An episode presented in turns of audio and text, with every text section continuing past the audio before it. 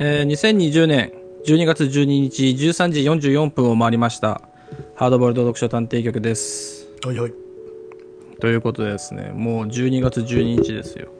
ええいやー、参ったな、もどうした？年のう。せい。いや、参っちゃったなと思ってね。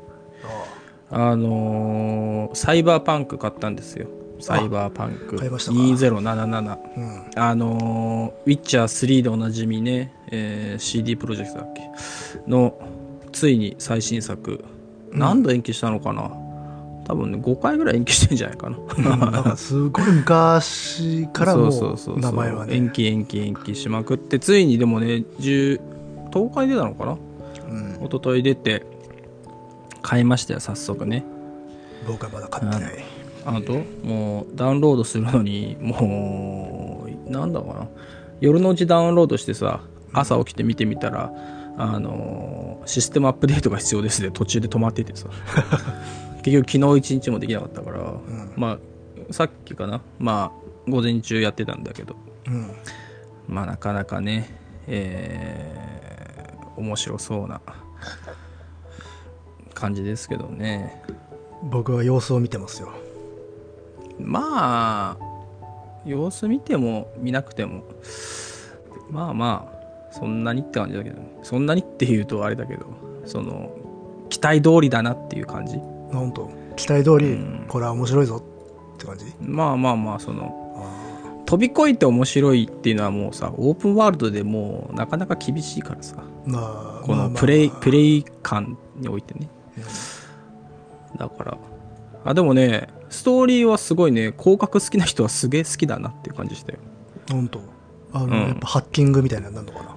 もうハッキングハッキング。もう開始何分かでもうハッキングだみたいなの あの体に埋め込んだインプラントの方をハッキングされてうわーってなるみたいなさ。うん。あとゲームシステムもその身体改造とかさ、あまあそういう、まあ、頭のメモリー改造してみたいな感じだから、かなりね、あのそういう世界観好きな人はグッときちゃうよ、あれは。あ、なるほどね。うんじゃあ買おうかな。うんストーリーもねどうなんだろうなあのやっぱその企業間同士のなんかこういいわゆるクラシックなサイバーパンク乗りだからさ、あ巨大企業同士のその むしろせめぎ合いみたいな伝統的なというか。あそうそうそうだからねやっぱそういうところも含めてあなかなか広角ファンにもグッと刺さる内容だなと思ったけどねーなるほどね。うんまあ、普通にマップ歩きたいじゃな。まあね、まあただどうあれだねそのまあ前作っていう言い方も変だけどウィッチャー3と比較して格段に戦闘のなんかプレイ感があのアップデートされてない感じはなかなかうんって感じがしたけどねうん。当て感がないのねなるほど。全然戦ってる時まあ RPG だからしょうがないなと思いながらやってるけど、だからそういう意味ではほらあのゴースト・オブ・ツシマのうん。なんつうの？刀刀のさチャンバラアクションに比べるとうん。あそこまでね戦ってる時の気持ちよさはないね。まあ、そこに重きはあんま置いてないのかな。うん。まあそんな感じでしたね、でもまあ果たしてオープンワールドをクリアできるのかどうかっていうのはね自分の中でもあの疑問はありますけど まあもうダウンロード版だからさ9000近く払ってますからもう元取ってやんないととそうね。そうだよ。大変なことですから。それもあるからな。うん。まあそんな感じでね、えー年末年越しはサイバーパンクやろうかなって感じだけどね。まあ、じゃあ僕も一応うん。やりますかね。あやる？まあまあまあまあ迷ってたんいやで、どうしようかな。あ本当？うん。まあちょっとねだからもしかしたら新一発目はサイバーパンク2077回かもしれないけどね。ゴースト・オブ・ツシマ回に続いてね。ああ。そうね。ほら前回はほらゴースト・オブ・ツシマで乃木くんのねあのーなんだっけん？原稿の話をあの時してもらったのかな。まあ多分そういう話もしたかもしれないけどさ、うん。まあ、サイバーパンクだったら今度は私の方がさ、サイバーパンクとはみたいなことおあのーやるんじゃないですかね。ニューロマンサーからの引引用だね、これは。つってさ。とか言う、言うのかもしれませんけど。ウィンターミュートがあって。ウィンターミュートかとかね。これモナリザオーバードライブのみたいな。うん言うかもしれませんけど。まあそんなことをですね言うてますけど今日も、えーいよいよ平成会議小説傑作集3、まあうんラス2ですよね、ですねとうとうですね、えーもう来ちゃったね。来ちゃいましたよ。うん。黒四郎さんね。黒四郎さんの、えー海にまつわるものっていうことで、まあ、ジャパニーズサイバーパンク最前線っていう感じです いや違うだろ。う えー海ね。だ前回さ思いっきり山物が来たらじゃない、そうね。でねガッと海階段来てますから。海階段来て、ね。しかもあの1話目のさうん京極夏彦氏の成人はいはいはい。と対をなす、はいはいはい。ああそうね。その実話怪談。でもこっちになんかさその、まあ、実話怪談っちゃ実話怪談だけどもうここまでさかっちりしてると、なんか民話収集譚って感じだよねこれね。うんうん。なんかさ。そううん。このレベルまで来ると本当に面白いよね。そうそうそうあのね怖いとか別にしてもさ、うん。読み物としてもう面白いよなってなっちゃうねこれね。だからさこれさ普通に続き読みたいって そうそうそう。一冊で読みたいです、うん。あないんだ。これなんかのないの？これ。ないでしょこれ。ないっていうかさパッケージにされてないの？まだこれは。いわゆる普通に一冊の本になってないのかね。別なもんと組み合わせてもわかんないけど。どうなんでしょうね。でもあれか。あのー今、えー定本一覧見たけどさ。あのー階段あ U, U ね。もう今な U と、うん。えー階になっちゃったけど U のさ2007年と2008年にうん、うん、あー載ってたんだねだからまだあれかその一冊でまとめめられてないんだね。あーでも早くまとめてほしいね、これはね。まとめるときに何かこれの続きがあるといい違うかねあ、てか、これあれか。あ、ごめん、間違えちゃった。2017年の12月に海にまつわるものっていうのがあー出てたんだ。あはいはいはいはいでちょ今間違えちゃった。その2018年の方は、次の、あの、沢村さんの方のやつだったね。うんあ、だから両方ともだから、あ、U から出たやつなんだ。次2つは。うん。まあ、とかとか思いますけども。えー、まあ、じゃあそ、早速、著者紹介の方、乃木さん、お願いしてもらってもいいですかね。おいおいおいえーいつもと違う時間帯違う曜日にやってるからなかなかうん。ノリがつかめないね全くわからない。えー黒？黒白、えー1974年神奈川県出身。1998年頃からウェブサイト「幻想住人録666」で小説作品を公開、えー2006年「夜は一緒に散歩しよう」で第1回 U 怪談文学賞長編部門大賞を受賞、えー07年小編「ラゴゼヒーヨ」で史上最小のクトゥルー神話賞最優秀賞を受賞。えー著書に獣王、未完少女ラブクラフト、ムー民族祈祷、妖怪、ホイ、ホイ。あの、繰り返しにそうね。はいはいはい。うん。うん、なるほどね。へえ。幻想住人録666ウェブサイトでやってたんだね。へえ。もう本当にインディーから出てきたって感じだね。ねえ、これはね、黒白さん。まあ、それではですね、えー、皆さんは、三つみにま、海にまつわるものを、えー言ってみようと。ちょっとね、やっぱその、ひらがながさ、6, 6文字連なるともうさ、あの、脳の回路がショートしちゃった途中でね、海にまつわるもの、えー入っていこうと思いますけども。えーこの度、海の階段をという執筆依頼をいただけたことは私にとって好機であったっていうね、えーところから始まりますけども。だからこれ、まあ実は階段で、あれだけど、なんかあれだね、うん。あ。の、随筆っていうかさ、なんか、エッセイっていうか、まあ実は階段ってそういうところあるのかもしれないけど、まあまあまあ、ね、その話の外側にについて語れば、まあエッセイ的にはなるわな。うん、なんかそんな感じもしますけど、まあ、この、えー黒白さん、えー怪談実話をね、えーまあ集めてるんですねこの人ね。うん。で、えー最近なんかね海にまつわるある奇妙なものについて調べていたのであると。でまあその奇妙なものに直接関節問わず何かつながりがありそうな階段をここに集めたという形式になってますわね。ねあんだね。だから、まあ全部読むとなんか浮かび上がってきそうな、でもうん答えは出ないような、なんかそんな話なんだね。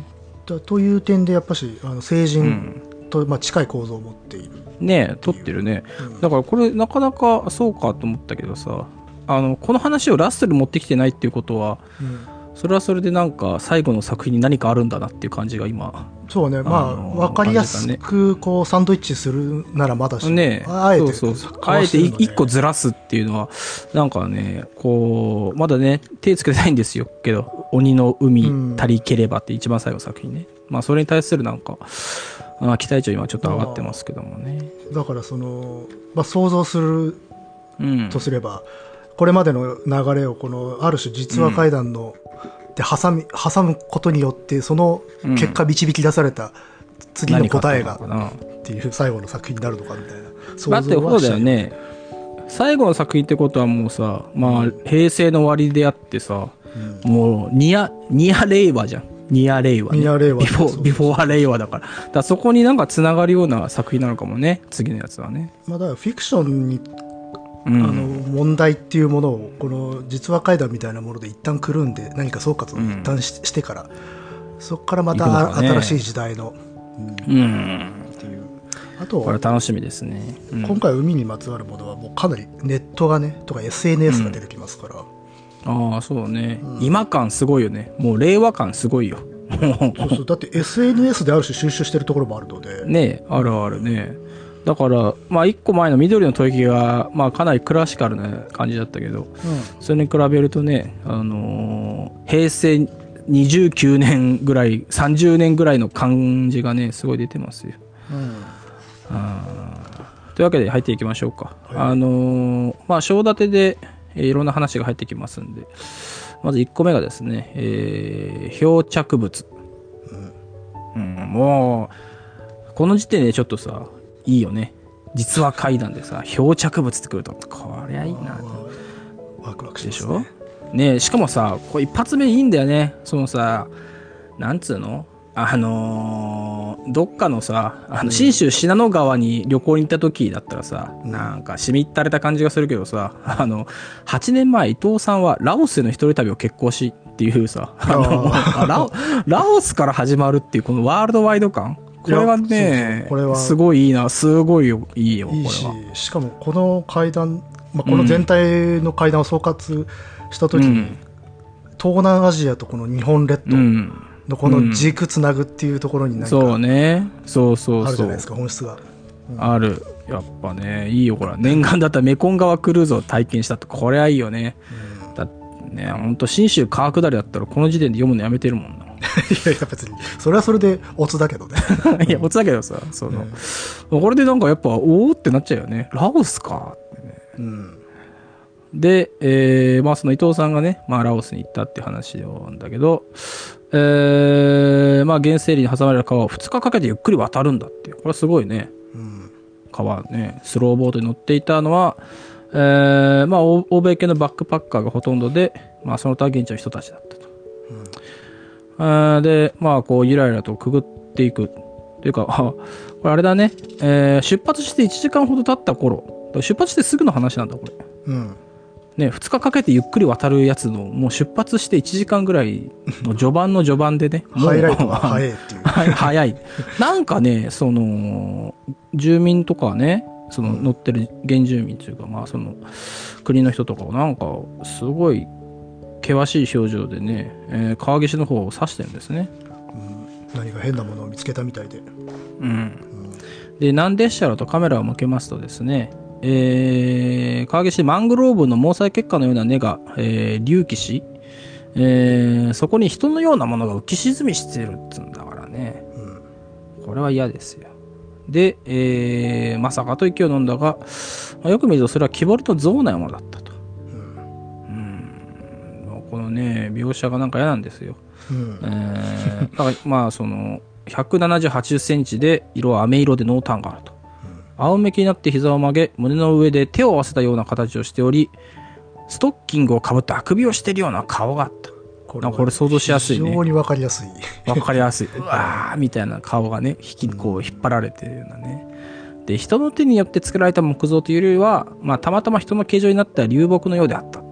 うんまあ、それこそ、まあ、前回緑の吐息で触れた、あの、ん諸星が書く、あそうそうそう。人間の融合みたいな。ねえ、融合だもんね、これ。うんだから、まあ、そうね、えーそういうのがあったっていうのかなね。で、えーだから、船の上に乗ってる現地の人は、それ見つけてなんかね、騒いでるわけですよ。うんで、えーバックパッカーが現地の人に、あれは何かと聞いていたが、えーラーオ語と日本語と混じった言葉で早口で返され、まあ困ったように首を振っていた。で伊藤さんも、英語な、ラオ語と英語の混じった。あれはなんつった？俺今。日本語。あ、ラオ語と英語の混じった。それはそうだよ。あの、ラオス人が日本語喋るわけないんだからさ。えーへの字口で困ったように首を振って、えー伊藤さんも、海から来ただけしか聞き取れなかったっていうんだね。うんまあ帰国してからもそのことがずっと頭から離れずやはりあれは人間の死体だったのではないかと、えー人間の死体を見たことが受け入れられなくて木彫りの像だ遊戯などと言って、えー思い込んでいるのじゃないかと。なるほどね。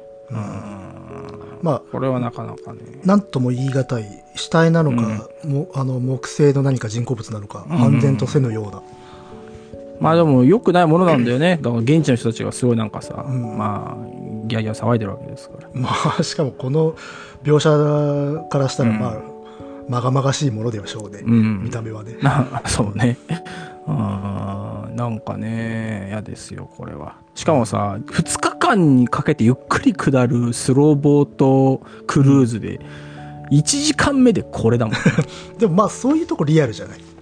リアル、リアル。まあこう安直なやっぱ創作にしてしまうと、しばらく奥い奥地へ行ってねえそう北そうそう陸みたいな話にしちゃうけどうん。意外と近く、ねだ生活圏からも近いよね、だからね、見つかっちゃったところね。まああと単純に海のそばでないとっていうのもあるでしょうな海から流れてくるもんだから、まあそうだね。あそれからですよそこからもう時空は飛びますよ、あ。もう、まあそこから3年後の秋頃。うんえー長患いで入院していた大学時代の親友が亡くなり葬儀に参列するため、えー親友の実家にある福岡県の MC に行ったと、ははで、えーまあね友人を亡くした虚無感から、まあ、すぐ帰れず、えー K 海水浴場に一人でも買ったわけですね。友人宅の近くにあった。うん。でまあぼーっとね歩いてると、えー、多いと呼ぶ声がするんですねうーん怖いね。えー、周りを見るけど、まあ他に誰もいないのに、おーいっつってるから、あおかしいなっつってね。えー、まあ寒い、寒い時期なのかな。まあ冷たいだろうによく水なんて入れんだろうと監視しながら近づいていくと、手を振っていたものは水の中にすっと潜ってしまった。うんいや俺ならもうね、引き返してるね、怖くて。あのそうこれは結構引っかかった これなんでこんな近づくんだろうと思って、まあ、どうなんだろうね、そのさ、うん、まあ我々はその怪奇小説に今親しんでるからさ、すぐやべえって思うけどさ、うん、普通に一般的に暮らしてる IT 企業戦士なんかはさ、近づいちゃうんじゃない、いやだってほらこんな場所で知り合いになど会うはずもなく、うん。きっとひ人違いをしているんだと思ったっつって、まあ、どうせ知らない人だと思って、興味を示しているかと思いきや、近づいていくんだよね。です近づいていった理由はよくわかんないんだよね。まあ何してんだろうなと思って近づいていったのかもしれないけど、まあ私、まあもしかしたらちょっと危ないからね、どうしたんだろうみたいなことあるかもしれないね。えーで、えー岩場に着くと先ほど人が手を振っていた海水玉には誰もいないと。まあそもそも海水20センチほどしか溜まってないから潜ることもできないんだよね。ただの本当に水たまりっていう。レベルっていう、ね。うん。あれられれって思うと、えーちょっと周りを見渡すとですね、別の海水溜まりに人に似たものが浮いてるんですね。うんえーそれが青向きに合唱する人のように見えて、飴色何かであると。うんあららららら。例のやつですな例のやつ。ラウスで見たものととてもよく似ていた。いや、どう見ても同じなのだと。あららららら。でここが、ここからすごいよね。うんあのーまさかっつってさ、すかさずスマートフォンで何枚か写真を撮るんですね。もうこれがもう平成現代だねうん。平成。平成ですよ。で、これって何なんだろうな、つってね。うんだよくわかんないだろうね、これは。で、えー手を振ったのはこいつじゃないよな、って思ったら、えーやっと怖くなって足早にその場を立ち去ったという 遅いな。遅い遅い遅い遅い遅い、見た瞬間に逃げなくちゃつってさでまたちょっとね、えータイムが飛んで、えーもういきなりこれなんですっていうさあの、うん この辺あのーなんか実話怪談マナーなのかな？これ。えいや、まあまあまあまあ。これなんです。すっつって、えー伊藤さんが2枚の画像を渡して見せてくれた。1枚がラオスのメコン川で撮ったもので、え2枚があのーまあ、さっき言ってた海水浴場で撮ったやつ、まあ、どう見てもなんか同じものを写したように写したものとしか思えないほど、えー酷似しているということなんですね。ここででも、やっぱしこう、うん海の階段の最大の特徴っていうのが出てきますよね。うん、海は世界がつながってる、世界でつながってるので、そうなんですよね基本的に結構な遠距離はカバーしちゃうっていう。カバーしちゃう。あのねね幽霊譚とか海普通のものだとやっぱ自爆霊的にその土地になんか、うん、いやあのね取り付いてるものとかっていうのが描かれがちだけど海の海は輸出可能っていう、輸出可能だよ。怖い怖い。うんただこれがね、この話は海すらもあれなんだけどね。う海がないところにしたら海が侵食していくんだけどね。っていう、いやー、これは怖いですよ。うん、まあまあという感じでうん。ちょっと距離を超えてやってきましたやつは、ねうん。ね、距離を超えて、時空を超えて。えーで、まあなんかその、ここなんかさ、なんつうのか、まあ著者の反応もなかなかいいなと思うんだけど、その、人のような形をした何かとしか言えないと。うんで、えー私が似てると思ったのはカブトムシのさなぎだった。うん形状ではなく、あの、なり損ない感であると。うん、なんかそこいいよね。ここら辺の描写。写本当巧みっていうかさあのうん。まあこれ一応実話ということで、うんあの本当に見見てるんだなっていうリアリティは感じるよねものをあ感じる感じる、うんこれはいいですよでえー まあ、体験者の記憶だけ頼るのまあ確かにそうだなと思ったけどその階段取材においてこういった証拠が出てくることは稀であると。まあ普通はね。ね、普通はそうだよ。確かにね。なんかなんとか見ましたって話だけでね、実際写メがあるのなんか今朝があんまなさそうだもんね。で、えーまあ、この画像メールで送ってもらっていいですかって聞くと、まあいいですよと。名刺のアドレスでいいですか。って言ってまあ話すんだけど、えーその数日後伊藤さんから謝罪のメールが届いたと、えー例の画像は2枚とも消えてしまったので送れなくなったんだと、えー画像を整理中誤って消去してしたらしいと。うん。消去してしまった。だからなくなっちゃったんだよね証拠がね。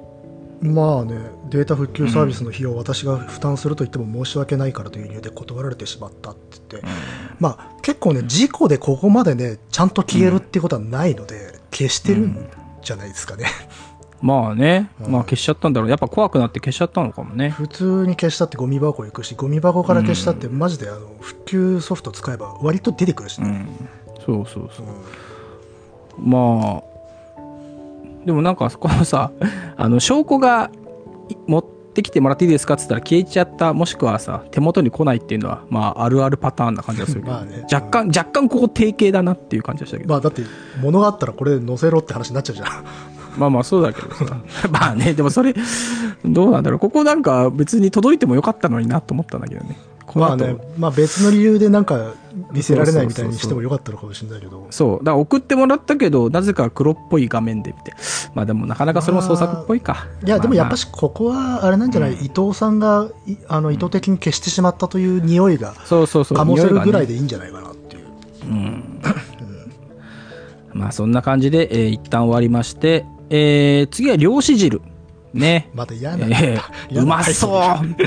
いや漁師汁って絶対さいやうまそう。テレ東でテレ東で出されたらうまいやつだよねあの別の文脈で見たらうまそうだけどここで見たら絶対にうまくないだろうっていう。いやー、ほんとうまそうだな。えー、秋吉さんが中学生の頃、えー漁師だった祖父の船に一度だけ乗せてもらったことがあると。まあ、じいちゃん家行って乗せてもらったんだろうね。実家帰ったのか分かりませんけど。えーところがどっこいですね、えー孫にその、船酔い大丈夫遺伝子が、まあ、なかったらしくてですね、えーまあもう、乗って5分で強烈な船酔いに襲われ、ずっとね、こうなんつうの、船淵っつうの？これ。とこ？船べり？465船べりか。船べりに身を乗り出してゲーゲーやっていた。だからこれもあれだ早いね。うんラオスのメコン川も1時間で見つかったけどこれも5分で吐いてますから。やっぱ、実話怪談、話早くなったらダメでしょ？早い で、えーまあ、とにかくもううん、吐くもなくなっちゃってね、えーもうこれダメだっつったんだけど、じいちゃん返してくれよっつったけど、うるせえバカ野郎、寝てろっつ言われるわけでね。まあ仕事中だからな。えーうん。そう、まあ、しょうがないね。で、えーいつの間にか眠ってると、しばらくしたら飯だよって起こしてくれたんだね、おじいちゃんがね。うん。で、もう、7時過ぎたっつうんだね。7時朝の7時かなこれ。どいや、朝でしょ、これ。朝か、ん。あ朝の7時。で朝さでもこれほんとテレ東だったらすごいいいよね。朝7時にさ。超うまいでしょ。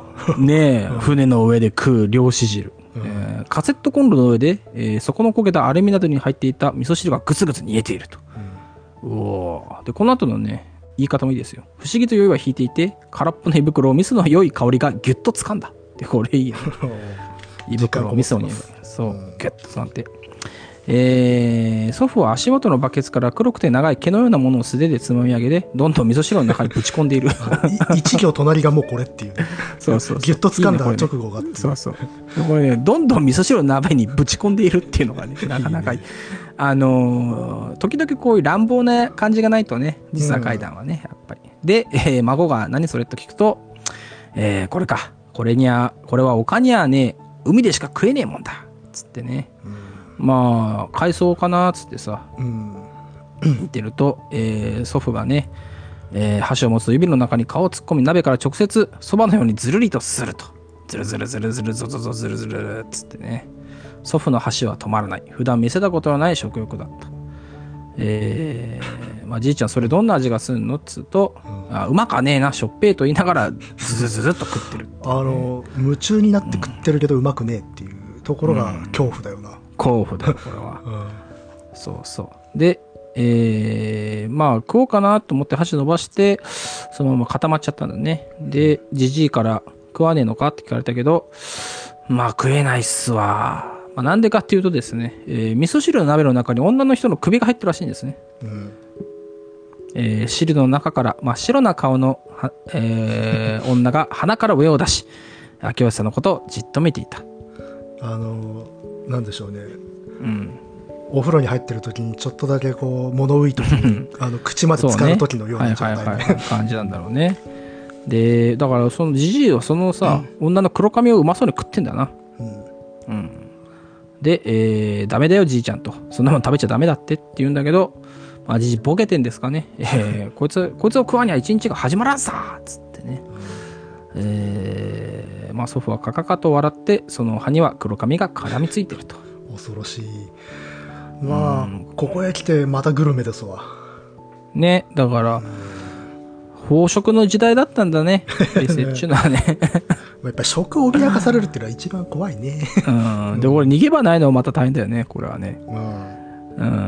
うん、で、えー、まあね、まあしょうがないから、えー、秋吉さんはこう、祖父を見ないようにね、えーしてたんですけど、一人で城を平らげた祖父は、それからも元気に漁を続けたが、えー魚はほとんど取れず、よくわからないゴムのようなばかりを船に引き上げていた。これすごいね、一人で城を平らげたってことは顔も食っちゃったってことなのか。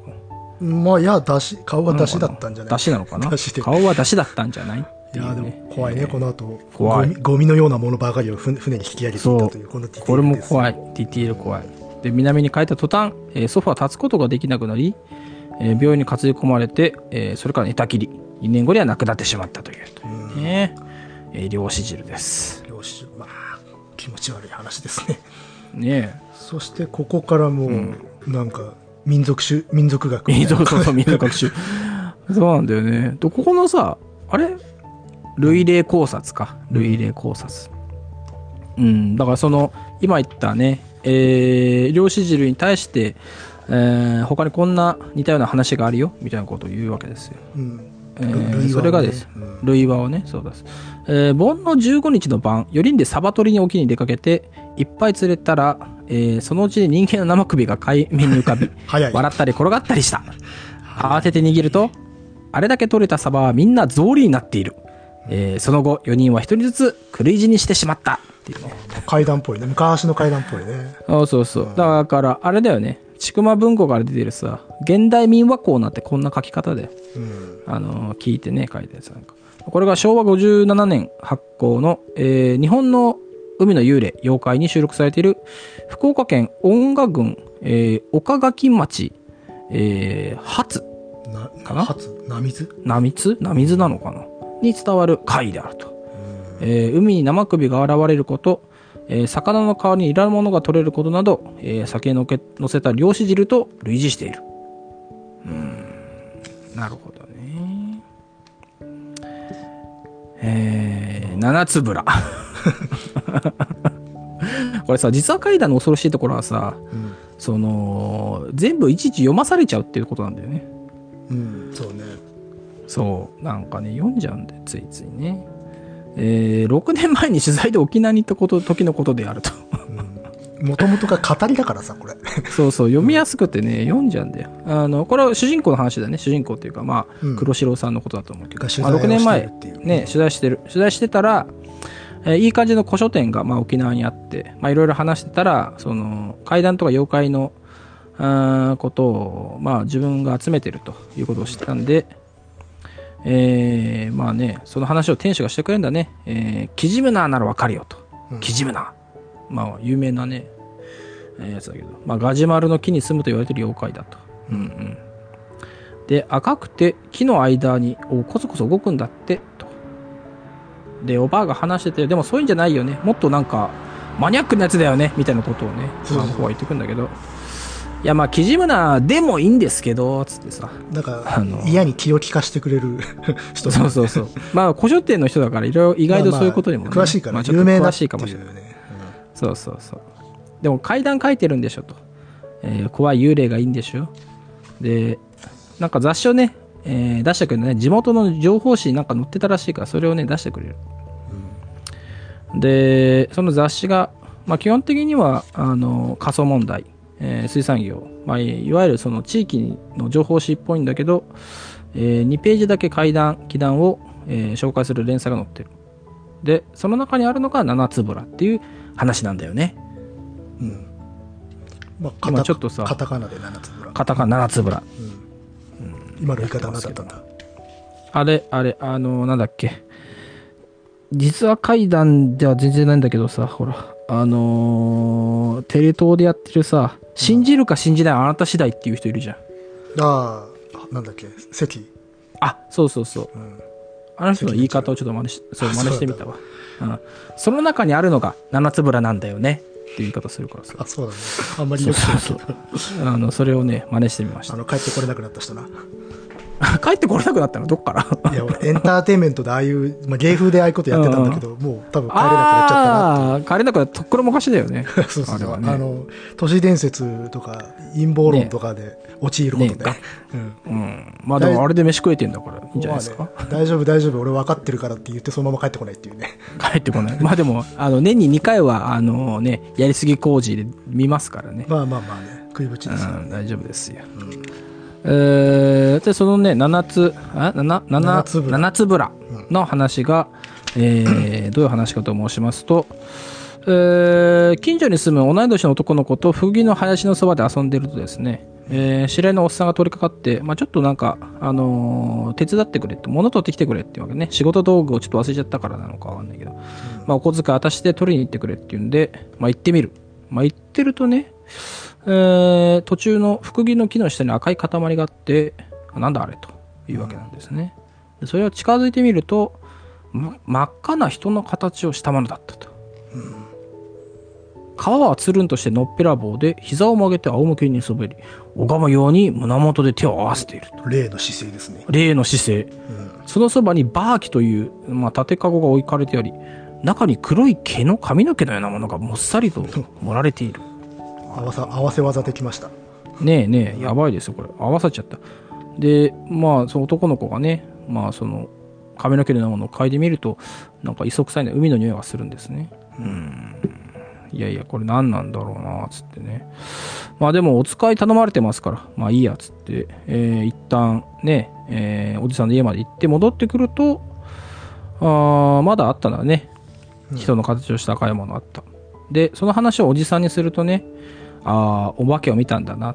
まあこれ、振り仮名でマズムヌって呼んでるけどね。マズムヌってマジモノってこと？まずむぬ。なんこれ何なんだろうね？まあ、向こう、あれじゃない、沖縄の向こうの方言なんじゃないそっか、方言か。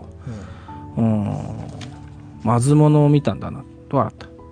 で、えー、おじさんも一緒に見えてよ、つっても、あーまあ大人には見えないからな、って話をするね。で、えーお前たちいくつだっけと。二人は6つと答えた。今年で7つかと。ああ、じゃあお前ら7つぶらだな。だからだよ。えー7つまでは神のうちというが、人は誰でも数え年7歳になると見えないものを見るのだといい。えーそれをこの地域では七つぶらというそうである。うん。うん。なるほどね。本当これ世界共通なんだな。まあね、7つ、ね、これは言われますからね、7つまでは神のうちっていうのね。うーんで、えーまあそれを読んだ私が、これ、キジムナーだね。ってね、えー言うんだけど、あ、違うか、これは、これはあの店主が。店主が言うのか、キジムナーだね、っつってね。うん赤いやつはキジムナーでしょ？って。この店主のこのキジムな下げは何なんだろうっていうね。わかんない。だから、あれ、あるんじゃない？そのさ、わざわざ本土から来た人にさ、その、うんいいネタを渡すんじゃなくて、キジムナーの話はちょっとさ、まあなんか遠くから来てもらってんの悪いなも、みたいなのあるんじゃない？申し訳ねえなと思うよな。キジムナ以外のものも拾ってももらって。帰りたいなっていう。そうそうそう。だ山形の人がさ、あのー生ハゲの話ばっかりだともう、ちょっと、なあみたいな。もっとあるんですよ、みたいなね。まあこっちにもやばいやつが遠野行ってカッパみたいな。な。そうそう、のいてカッパ。だからね、そ ういうそうそうそうそう。で、だからこういうの怖くないでしょって言うんだけど、まあ読んだ本にはね、いや、十分怖かった。よくわからないが気味の悪い話だったね。うん。だから、その人の形をした赤いものは、キジムナーなんかじゃないと、もっと違う別なもんじゃないかな。まあまあまあ、ねこの時点でその作者はあれですよね、まああのなんだっけララオスうん。で見,、うん。見つかったあれと共通してるものだとは分かってはいますよね。そうそうそうそう。で、私は迷うことなく、この情報誌を購入したと。結構こういう地方紙ってあるのかね？このうんまあなんかさ、まあ、地方紙なんかはもうほんと無数にあるからその中でこういうなんかね地元の話っていうのを収録してるのはあるんじゃない？結構。確かにあの民話的なやつをさ。その地域だけでしか知られてないような民族学者とか民族収集家っていたりするからな昭和とかうに。んそうだよ。そういうのがいないとさ浅見光彦とかも何もできないもん。うん。こういうのねやっぱりさもう乃木くんも「うーん」ってもううなだれちゃったけどさ浅見光彦まだ言ってんのかっつってね息が長えなと思って。息長い。うんはい、ということです。はい、ということでですね。えーどんどん行きたいですけども、えー次は、いいね、幽霊船だよ、ついにね。今回はね海じゃないんだよ。海だけど幽霊船と言いながら？あそうですか。確かにそうだよね。これさ、あ急に来たね。うんうん。で、えーまあ行きますけども、えー大戸さんの5年前の体験である。えーその日の夕方、仕事から帰宅すると、妻の顔色が悪い。で、なんか、おい大丈夫かっつっても、普通ですけど、みたいなね。だ普通だけどって答えてる。で、大丈夫かなと思ってると、えー外からサイレンが。で、それが今まで耳にしたことのない背筋の寒くなるような嫌な音で、何事かと窓の外を見てみると、ぼんやりと赤く光る大きな船があった。時代物に出てくるような大きな木造船だという。でもこのそういう昔の木造船なんだけどサイレンなんだねここが結構そうそうそう結びつかなくて不思議な感じがするんだよねうん。で、見た瞬間、幽霊船というワードが頭に飛び込んできた。うんその船がガラスのように透明、あー透明でね、夕暮れに赤らむ、えー円形が船体の映り込むように透けて見えたからだよ。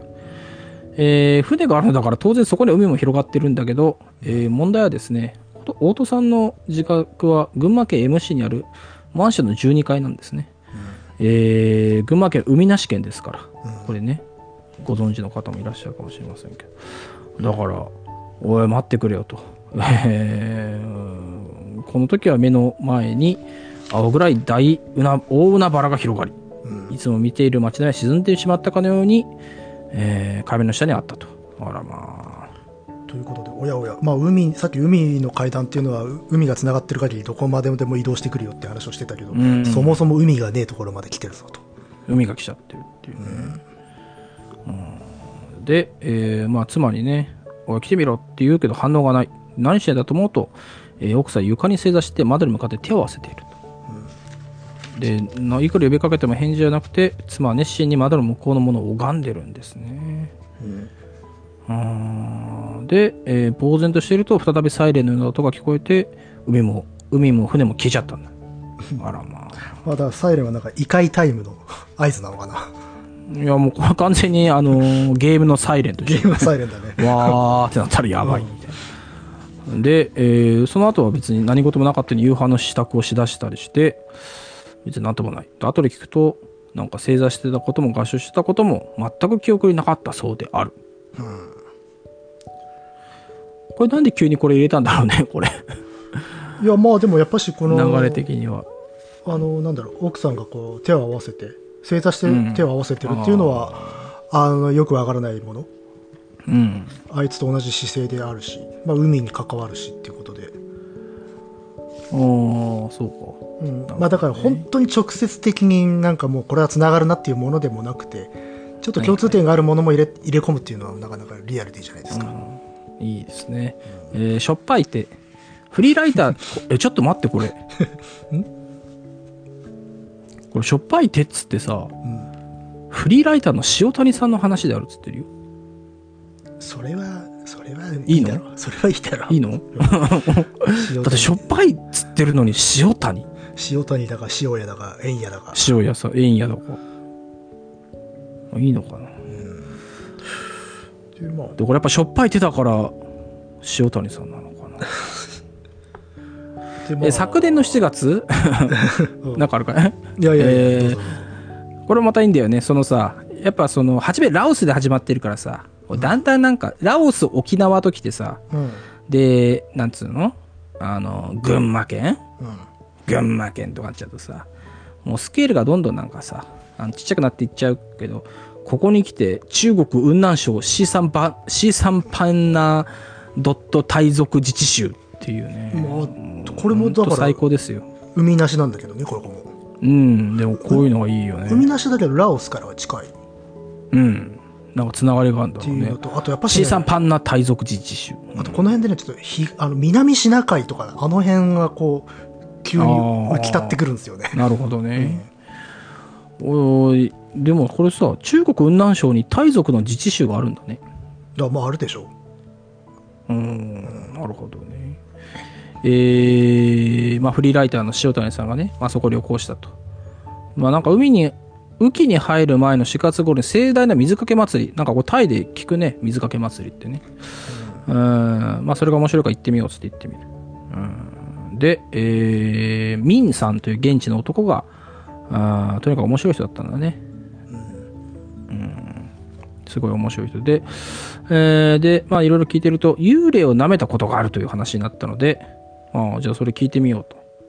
どういうことなんだ？えーその日、ミンさんは昼頃から友人の家に集まって酒を飲んでた。で、初めは5人飲んでいたけど、まあ1人加わり1人帰ると、まあどんどん人数が増えたり減ったりしてたんだね。まあなんか外で飲んでたのか、まあ家の中か。まあそういう感じで飲んでたんでしょうね。うん、で、えー集まったのは大酒の居ばかりだが既婚者が多く、夕方になると一人また一人帰ってきて、夜が明けた頃には一人者の3人だけ残っていた。えーその中の一人が随分と顔色が悪いので、ミンさんが大丈夫かと聞くと、彼は落ち着きなく目をギョロギョロ動かしながらこう言った。えあえーさっきまで幽霊がいたんだ。彼の話では 夕方頃、油断してた。うん全く目も合わせずに促してますからね。野木さんが戸惑うのもまず無理ないんですけども。えーなんかね、その、飲み会の中に知らない顔がいたらしいんだよね。えー、ギョロ目の太った男で、まあ誰の友人なのかなと思ってたけど、だんだん男の動きの方が気になってた。その男はなんかね、変なんで。えーその男は誰とも話していない時はずっと自分の人差し指をしゃぶってるんだね。チューチューね。大人がね。で、えーいろんな食べ物が出されているのに、えー、蓬莱しそ草。な大箱科の草らしいんですけど、それしか食べてない。で、本当はみんなそれにね、ダンミーっていうタレをつけて食べるのに、こいつだけ何もつけずになんか食べてたんだね。うんもぐもぐもぐもぐ。まあ、うん、タレつけない人もいるのかなって感じだけど、その男はね、えー隣に座った者の口に自分の食べかけの蓬莱四足草を入れて食わせてたんだって。気持ち悪い。何それ。で、えーそれらは全て死んだ者の取る行動であるっていうな。はあ。こういう話あるのかね、向こうでは。うーん、でも死者の食い物を食わせるってことなのかな、これはね。そうやっちゃいけないことなんだけどね。ねえ。うんで、えー川で溺れ死んだ者は死体が見つからないと悪霊にななると言われていると。うんで、ここからはなんかあれだね、ちょっとあのいろんなところ引っかかるけど、えー見つからない死体は大抵海、南シナ海、過去ハテナまで流されるため、水死体の体はとても塩辛くなる。だから指でつまんで物を食べるときは味を一切つけない。食べ物を口に入れるとき、指の味だけで十分からで、だからであるっていう、ここでさ、非常になんか、あの、実践的な話になっちゃう実践的かつ 嫌なディテールがね。嫌なディティール。すげえ納得するやつだね。タレなんかいらねえ。俺の指の方が塩辛いんでいいっていうね。うん。まあ、だから、川伝いで海まで流されていくってことなんでしょうね。うん。あそれこそベトナムとかララオスとかの方を通って。そうそうそうそう。で、うーん、そういった海から戻ってきた死者は、自分が口にした食べかけを聖者に食わせて病気にさせると言われていた。迷惑なやつだね。で、誰が食わされてたともう一人が聞く。えー、覚えてない。その男のことばかり見てたからっていうと、えーミンさんが震えてたんだね。まあ、要はミンさん食わされてたんだね、それ食わされてたんです。なんとなく記憶があったっていう。そうそう。あの、だいぶ酔ってたけど、あ相手の顔見てないけど、誰かが蓬莱四足草を口に入れてきたのは覚えていたと。まあその時、やけに塩、味付けの辛いなと思ったってね。確かに酔っ払ってて誰か隣のやつがつまみかなんかこう差し出してきたら食っちゃうかもしれないね。いや、いやまあそうだけど、嫌だよ、そんなのさ。で、えーすっかり酔いが覚めたミンさんはこのことは誰に語らぬまま家に帰り、えーその数時間後、原因不明の高熱に見舞わされたと。まあ、ただね、幸い命は、えー助かったけど、高熱4日間も続き、熱が下がると顔の皮膚がボロボロと剥がれ、その量は平皿が山盛りになるほどであったという。うん。まあね、でもミンさん生きてるからね、俺は悪霊の指を舐めた。それともこうして生きてるんだって自慢げだったようん。っていう話なんですね。これはまあ死ななくてよかったねという話なんだが、でもやっぱりちょっと気になるのは、皮膚が一旦剥がれたというところよね。うん、これ何なんだろうここはね。ここはだから後の方でさ、キーワードが出てくるけど、うんそことちょっとイメージつながりそうなところがあるんですよ、あーそっかそっかそうだね違うものになっちゃったみたいな。うんうん、うん、確かに。ボロボロ、ボロボロ。まあ、顔ね。えー、取れた。えー、まあ、これがね、えー、雲南省の話ですけども、えー、次が沖ソーレ。えー、次は島根県大市に在住の宮津さんは現在、漁師の修行中であり、師匠と呼んでいる叔父の船で怒鳴れながら網を引く死病を起こっていると。うんで、えーこの人なんか怪談本の愛読者で、私の SNS のフォロワーでもある。とうとう SNS が、まあ、ツイッターかな。うんまあね、来るからね、全然。もしかしたらインスタグラムかもしれない。TikTok かもしれないけどね。えーで、SNS のダイレクトメッセージで送られてきたのが、まあ断片的に届く情報だけで私の理解力が及ばず、改めて電話で伺ったものであると。うん、その話が、まあこういう話なんですね。えー昨年の夏、海上で奇妙なものを見たという。えー海西で仕事していると、船から30メートルほど離れた海面に、20メートルほどの長さがあるうにょうにょと動く何かを見た。うん。で、それは V じゃないんだね。何なんだろうなと思って、えーまあそれでも仕事していると30分ほど経つと、かなりそばまでそれが近づいてきたんだよね、船にね。でそれが、えーエジプトの石棺のようなものが、えー10個以上も重なり、日々のような動きで海面上を動いている。うん波でまたもてあそばれているのではなく、自ら動いているように見えた。それは何なのか全くわかんない。で、まあ終わってから写メでも撮ろうかなと思ったけど、気づくとそれは消えてた。うんで、えー港に帰る途中、おじさんにね、あれ何だったんだかねって聞くと、えーそれは沖ソーレ、沖ソーレだと言われた。で、海で仕事する者にとってはめっちゃ縁起が悪くんで、まあ、口に、その名を口に出すことも意味という。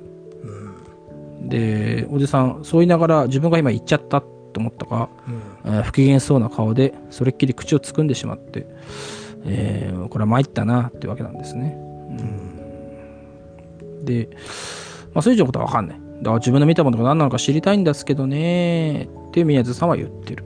うんこのでこの話を聞いて多分私はまあピンときたのか何か予感があったのか、オキソーレの調査に着手すると、うんそう。まだ民族学ですよ、この民族学だね。えーその後、オキソーレという言葉を頼りに海にまつわる民族学周辺を当たってみた。うーん。で、まあ、それらしいものが3日なかったんだよね。なかなかね。うーん。えー全長20メートル、奇妙な動きをする奇妙な形の目の生き物。うんエジプトの士官というのは宮津さんの表現だが、えーそれはミイラの入っている人型の棺に似ているということなんだろうか。まあなんだそれはと。棺桶がなんつうんだ呪術つなぎになってう 漂ってるいやー、嫌ですよ嫌ですよ。そんなのちょっと勘弁してほしいね。で、何なんだ？と。なんで漁師たちはそれを忌むのか？何か悪いことをするのか？っていうけど、まあ、漁師じゃなくてもそれは忌むだろ、そんなの。それはあねのー、気持ち悪いわかんないけど、そうそう、それ見てさ、吉兆だとは誰も思わんだろう。えーでもなんかね、えーなんで言うんだろう。で、何もわからない。まあ、階段は何でもね、わからないでいいけど、うーん、まあなんかちょっとね、えーちょちゃんと調べようかなと思うわけですよね。まあなんか実際に存在する何かかもしれないっていう、まあ、その可能性はまだ素敵じゃないからなっていうそうそうそう。まあ、あれ考えてみよう。えー、次の話が、床合唱。これね、題名がもうさ、階段っぽいよね。あの、底っていうのは、このね、えー地の底の、まあ、いわゆる底、底で合唱だから。手をもうこれは合わせるダメですよ。うんねそうそう。で、えーどういう話かというと、30年以上前、えー湯川さんの住んでいた町で幽霊騒ぎがあった。で、それは何かと言いますと、えー事の発端は、えー港湾で引き上げられた一体の遺体である。遺体の身元は、えー同町内に住む20代の男性。自宅に遺書を残したまま、数日間が変わらなくなっていた。えー遺書にはですね、生まれ変わりたい。さなぎになってしばらく眠ります。お父さん、お母さん、さようなら、また来世で会いましょうと書かれているらしい。だからい遺体は、えー、なんてこれ、港湾内？港湾内港湾内の海中で見つかったが、噂になる、噂によると、十数個の石をロープでくくって、えー自身につなぎ、海の底で正座をして合唱してたというと。だからそこ合唱。例の姿勢です例の姿勢を合唱してた。で、えーそれからしばらくして、まあ、幽霊がね、出てくるようになっちゃったと。でも夜正座した裸の男性が現れ合唱しながら会場を滑るように移動するのであるっていうこれちょっとねシュールで逆に怖いね。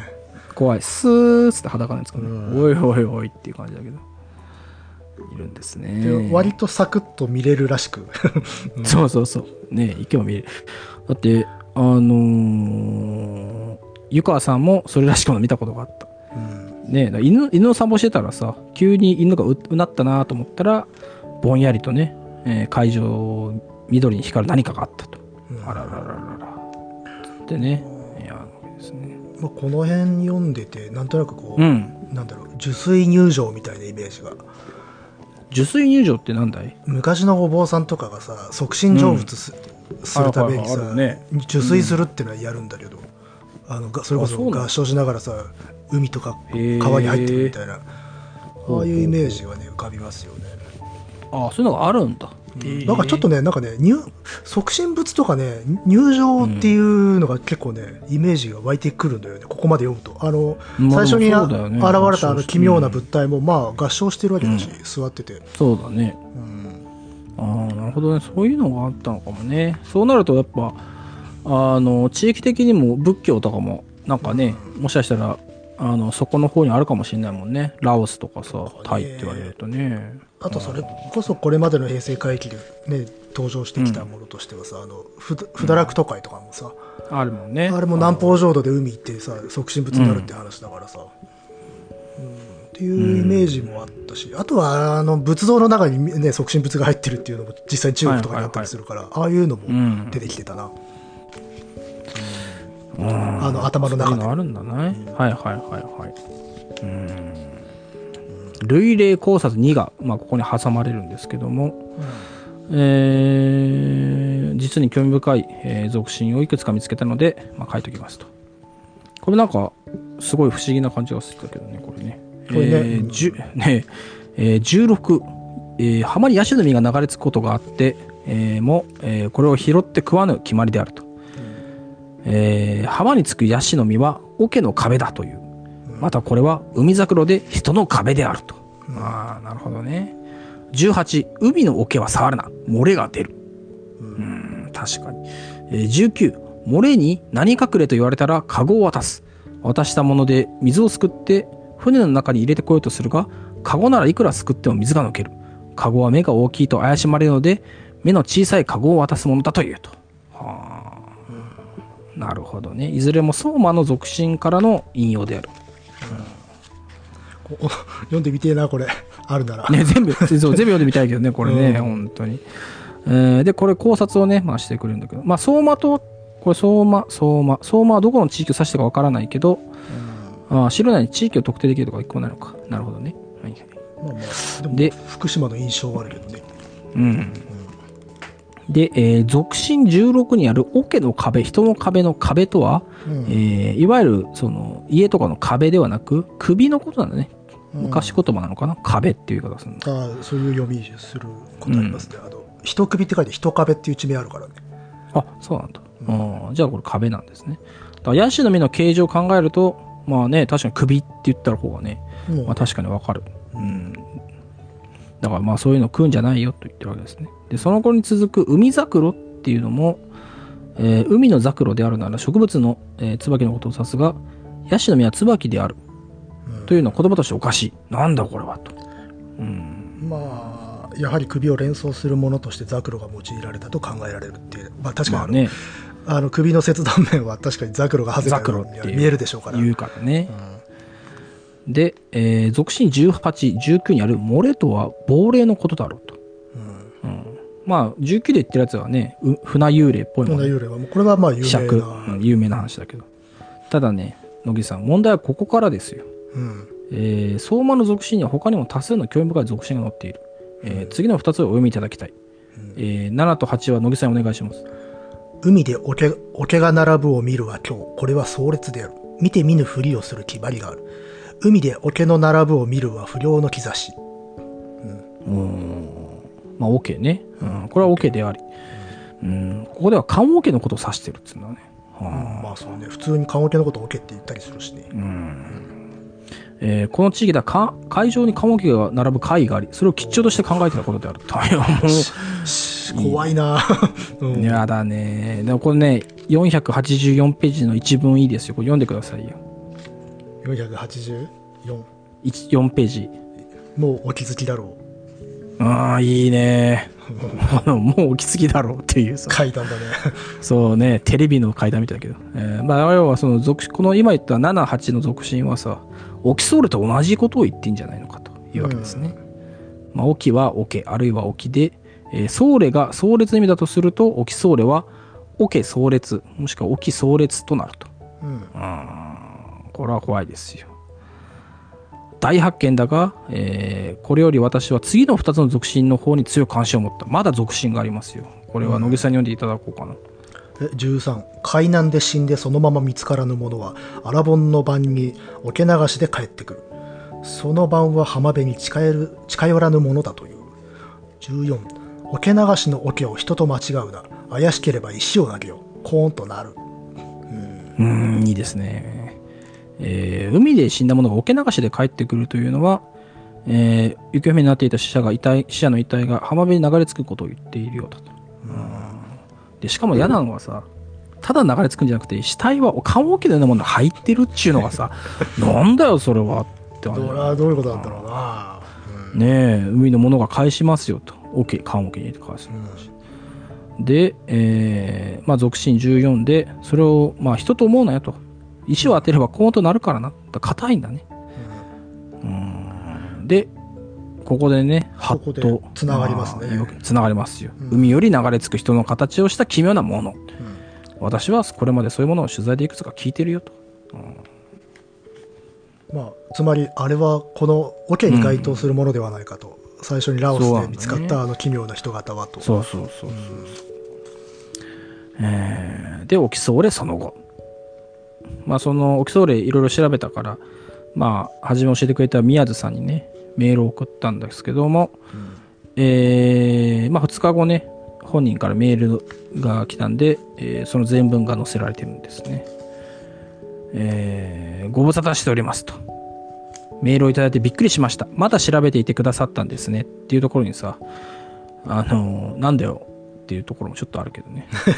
お前が言ったから俺調べたのにまだ調べてってどういうことだよっていうさまこの野郎っつってね。えー嬉しいです。送っていただいた内容とても興味深く読ませていただきました。えーところがどっこいですね。あの宮津さんは漁師辞めちゃったんだね。あうん。腰痛めちゃって、えー腰痛めたらね、あの、おじさんの方から、あの、もう無理に復帰しなくていいよって言われたんで、えー今休職中です。これでも、この後の親戚付き合いなんか嫌だよね。まあね、でもしょうがないでしょ、こればっかり。まあ、そうだけどさ。えー本題に入ります。えー僕は中学の頃、剣道部に入っていたんですが、えー当時の顧問の先生が今、町の風土研究の本などを書いているすごい人になっていたんです。いいね、これね。なんか、剣道部の顧問が町の風土研究の本を書くって、なんかありそうだね。あでも、あのー学校の教員がその地域のなんだろう、うん郷土史とか、あと郷土のね民族、け収集したりするってことはああるよ。あるよね。うんあのですっげえマイナーでなんかその地方でしか知られてない民族学者とかの本とか読むと、あのやっぱ学校の先生やってたりとかするねあるよね、これはね。興味深いですか。えー、だその人にね、オキソールのことも知ってんのかなと思って聞いてみたんですね。で、聞いてみたらですね、えー、わかりませんでしたと。えー先生が、そうそう、先生がおっしゃるには、まあ昔からそういう金位とかね、まあ厳しいしきたり海にいっぱいあったから、えーその中にオキソールっていうものも、まあいくつかあったそうなんですと。まあ関するものもね。だから単語としては先生は知ってたってことでしょ、うん。ねただ、文献としてはね、えー、まあ、だし、もうそれを直接知ってる者もほとんどいないんじゃないの？みたいなことを言ってんだね。えー、ただ、まあ、あー一つ黒さんの好きでそうな話が聞けましたと。えー、隣の S, S 町では、さなぎと呼ばれるものが浜に流れ着くことがあったそうです。それは虫のさなぎではなくて、どこから来て何のために存在するものかよくわからないものだそうです。うん神社が引き取ったそうですが、今は所在がわからなくなっているみたいです。すごいねここへ来てもう全く 詳細がないという投げやりなそうそうそう、つなぎやりだね。うんさなぎっていうものが来たらしいよ、つってね。うんで、えーそれを読んだ、まあ、黒さんがね、何だろうかと。私の中でこのさなぎというワードが何かをも訴えてくる。えー今度はこのさなぎの調査をしてみるということか。えーその訴えに従い、海から流れ着くさなぎと、なんか流れ着く、えースペースさなぎと、ネットで検索をかけようと、さなぎを打ち込むと、変換されてね、えー漢字のさなぎの文字が出てきたんだね。うんその時にふと、オケという漢字とね、さなぎっていう、まあ、漢字が、まあ、字が似ているなと感じた。おしまい。というねぶった切る形でね、そう、パツッと落ちちゃった。まあこれ、さなぎも調全べてよって思っ全くもって正体は分からなかった。わからなかった。いやまあでも言えるのはやもう何がしか死者がそのさなぎのような状態になって海を漂っている、ー、うん。うん、で今までそのラオスであるとかに出現したあれはおそらくそれであろうと。ねえ、言ってますからね、これは。けどななんかでも超常的な力を持ってんだよなそのさなぎはな、うん。何なんだろうね。うん。でもやっぱり、あれなのかな、野木さんが言ってた、ねえ、なんだっけ、海上入水？なんだっけ？あ受水入場。まあ、受水か。受水入場というかその要は海の向こうにその高海がある。から、そそのそこへ行って成仏しましょうよっていう発想は割とあるっていう。うん。でその高いっていうのがどうもこの南シナ海あたりになるんじゃねえかっていうような感じだよね。これ読んでると、そうだね。中間地点がそこら辺だから、うん。なんかね、なんかそれ、あのー知ら知らなかった、まあ、このポッドキャストやる前は、なんかどことなくクトゥルフっぽいなってあ思ってた。そうそうそれも思ってそうちょっとクトゥルフ感あんなっていう、ねあの海からやってくるっていうさ。そうそうそう、うん。だから多分あのインスマスのさ人たちもさうん。あの海から下へ来ると邪魔だなっつってさ、うん。とりあえず桶に入れて返すべやっつってさ、あの返してたんじゃねえかなっていうふうにねなんか思ったりしましたけど。なんかともかく海の向こうにあるどこかだよねこれは。どこかの話なんだよね。ね。うん。いやでもこれ面白かったな。もっと読みたいよね。あのだから続きが読みたい。これ。続き早く早く続き読みたい。調査をしてくれっていう。ねえだからこれ黒城さんって俺正直これ初めて読んだよ。うん。あの書いたもので。だけどちょっとねいろいろ買いたくなっちゃって。うん。これねこんなん読まされちゃったらさまあししかもこのなんだろうな。うん。しディテール気持ち悪いな本当な。